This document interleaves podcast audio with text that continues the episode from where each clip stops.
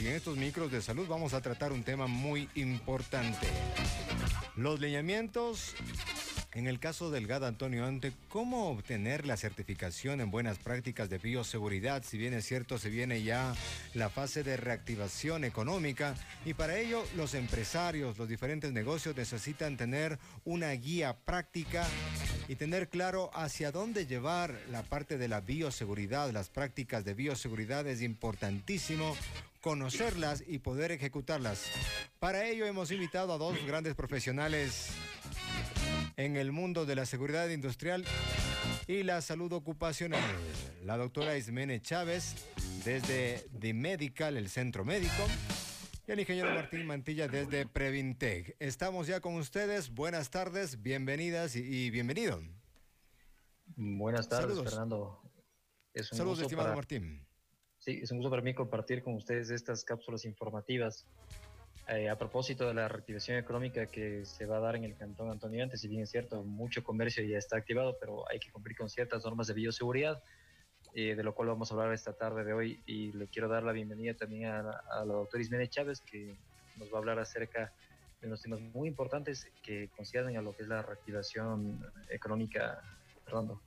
Claro que sí, queremos recordarles a nuestros radioescuchas que se acaban de integrar en este instante que las preguntas las pueden realizar a través del buzón de mensajes del 099 4920 920. Si bien es cierto, hoy vamos a tratar los lineamientos de cómo obtener la certificación de las buenas prácticas de bioseguridad del Cantón Antonio Ante, pero también pueden hacer consultas desde los demás cantones, Cotacachi, Otavalo, Ibarra. Con todo gusto estamos para poder ayudar. Urcuquí también desde el día de ayer estaban haciendo algunas preguntas, así que pues vamos a arrancar con esta entrevista y a tratar este tema que es muy importante. Estimado Martín, tienes la palabra.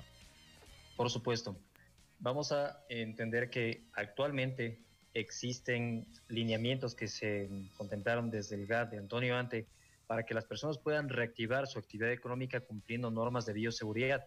Este va a ser un requisito indispensable para absolutamente todos los negocios y empresas que deseen continuar con sus actividades laborales. Entonces, eh, han diseñado un procedimiento para poder habilitar un certificado en buenas prácticas de bioseguridad y se necesitan cubrir ciertas condiciones. Eh, lo primero deben contar con un permiso, bueno, con el permiso de funcionamiento actualizado al año 2019.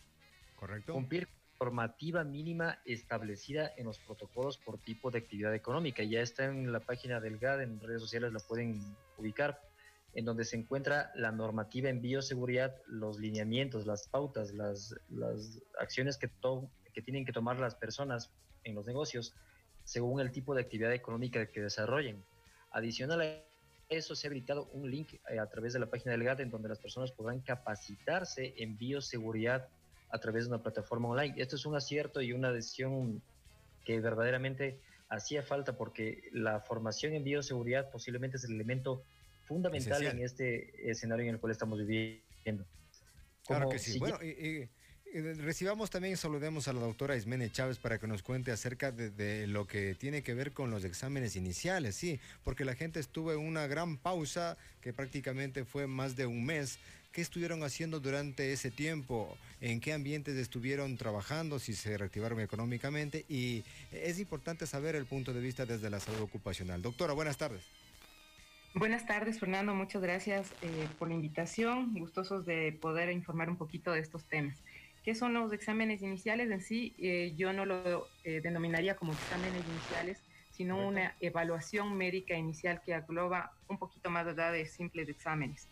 Eh, ¿qué, ¿Qué nos sirve esto? Pues nos sirve para evaluar los factores de riesgo individuales del trabajador y también la condición de vulnerabilidad que puede tener el mismo, con el objetivo de nosotros poder visualizar quiénes van a ser las primeras personas que van a reactivar mi negocio y van a ingresar en los próximos días cuando ya cambiemos la semáforo y pues de esta manera vamos a ir paulatinamente ingresando a nuestro personal y cubriendo las necesidades eh, que se van a ir presentando poco a poco. Posiblemente si es que hubiera, esperemos que no lo haya, pero si hubiera un contagiado dentro de mi lugar de trabajo, puedo yo reemplazar con otro trabajador que esté en ese momento haciendo eh, teletrabajo y de esa manera mi negocio siempre va a permanecer eh, estable, siempre se va a, permanecer abierto, que es lo que nosotros queremos.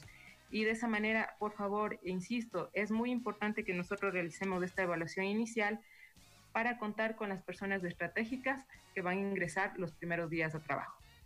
Tengo preguntas desde, debe ser de aquí de Antonio Ante. Pregunta dice, yo tengo una barbería, actualmente estoy empezando a abrir las puertas en la mañana, tengo un empleado que trabaja conmigo, viene desde Ibarra, todavía no se ha integrado a la jornada. Hemos cerrado durante mucho tiempo, el pago del arriendo prácticamente acabó con nuestra base económica. Actualmente no nos queda mucho para poder pagar una asesoría, pero ¿qué nos recomiendan? Por supuesto, en el caso de peluquerías, spa, make-up, salas de manicure y salas de belleza existe un protocolo específico. Si la persona desea habilitar su negocio, va a tener que hacerlo con las medidas de bioseguridad que están contempladas en el protocolo. De forma general, hablamos que deben contar con los permisos de funcionamiento, uso obligatorio de mascarillas, establecer área para separación entre clientes, eh, instalación de un proceso de desinfección de calzado. Ojo con eso, hemos hablado días atrás acerca de los pediluvios y los errores que se cometen. Correcto.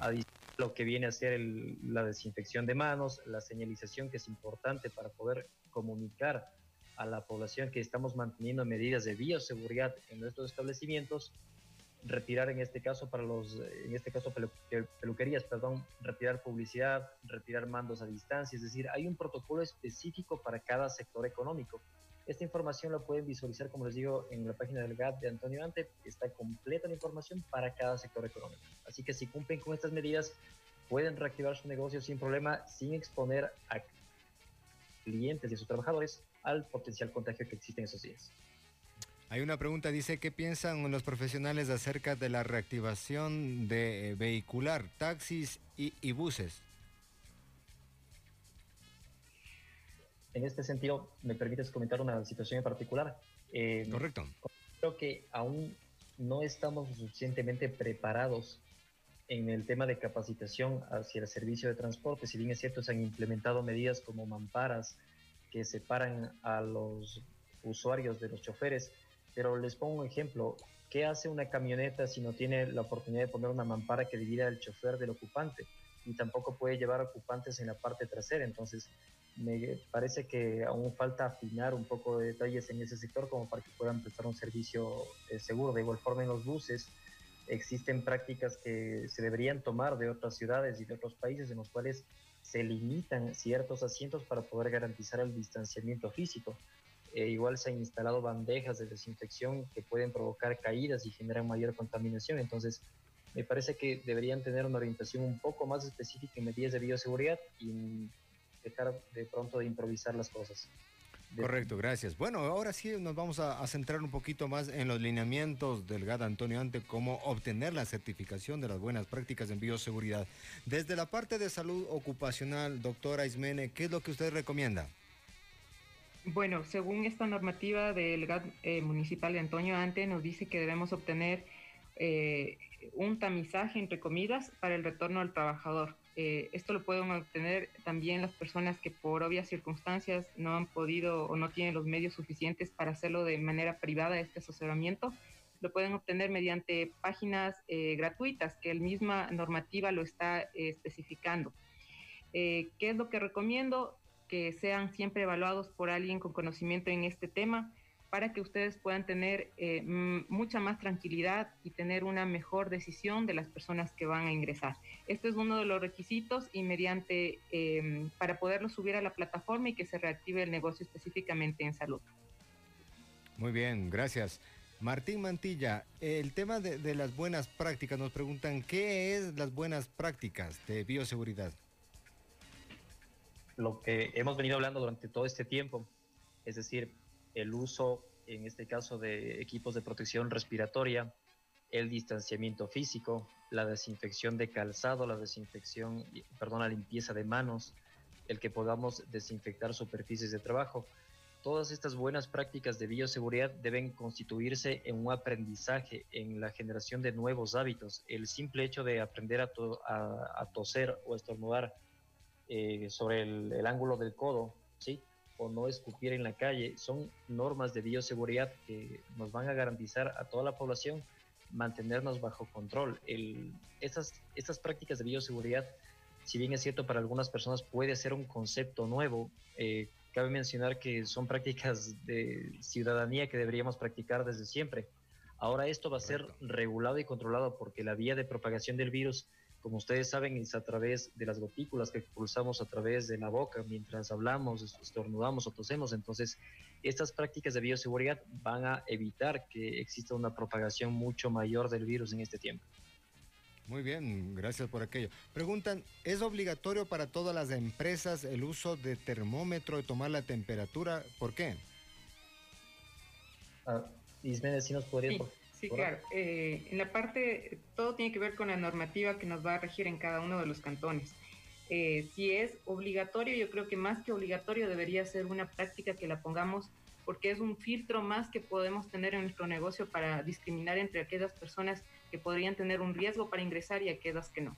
Entonces, mientras eh, más eh, procesos o procedimientos pongamos aceptados, que tengan ya evaluaciones científicas y médicas de, en este punto, los termómetros pueden ser una muy buena herramienta para que nosotros podamos eh, actuar correctamente en el momento que regresemos al trabajo. O sea, quiere decir que todos estamos obligados, si bien es cierto, desde la barbería que nos describió hace un momento hasta las empresas con mayor flujo de personas deben tomar la temperatura. No, no es una, no está en la normativa como una obligación. Siempre nos dan sugerencias para poder hacerlo. Esto no es un reglamento en sí. Eh, son protocolos que se han ido armando y que uno de ellos, yo personalmente sí lo recomiendo si es que lo pueden eh, obtener un termómetro que sea obviamente calibrado. Si es que no hubiera ese tipo de, de herramienta eh, que ustedes lo puedan conseguir, pues no es una obligación. Pero como les digo, si está en riesgo mi trabajo, mi salud y mis trabajadores, pues si implemento algo más que pueda mejorar este sistema de gestión de salud y seguridad, lo implementaría. Correcto. Gracias por atender a esta invitación. Bueno, ahora sí es importante conocer cómo pueden hacer consultas con los profesionales, porque si bien es cierto, este espacio en la radio está habilitado para poder guiar a la ciudadanía. Y en esta ocasión, pues los profesionales que hemos invitado están entregando asesoría gratuita a los números que pueden llamar. Por favor, escuchamos los contactos de ustedes. Eh, en la parte de salud ocupacional me pueden contactar por medio de redes sociales. Ya hemos creado una eh, plataforma en la cual se llama Medical Salud Ocupacional.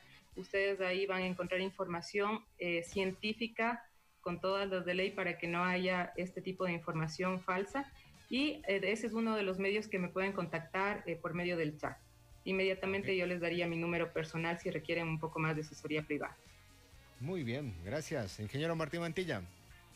Por supuesto, nos pueden contactar a través de igual las redes sociales como Previntec en nuestra página web www.previntec.com o al número telefónico 0984 319033 recordar justamente, y me, me, acojo al comentario que nos dijo la doctora Ismael en su momento, si adoptamos estas medidas de bioseguridad como una obligación o como una carga, no vamos a lograr integrar estos nuevos comportamientos con los cuales vamos a tener que vivir durante mucho tiempo, durante muchos meses y esperemos que no durante muchos años, pero integremos estos nuevos procedimientos como un comportamiento normal que nos va a mantener a salvo a todos.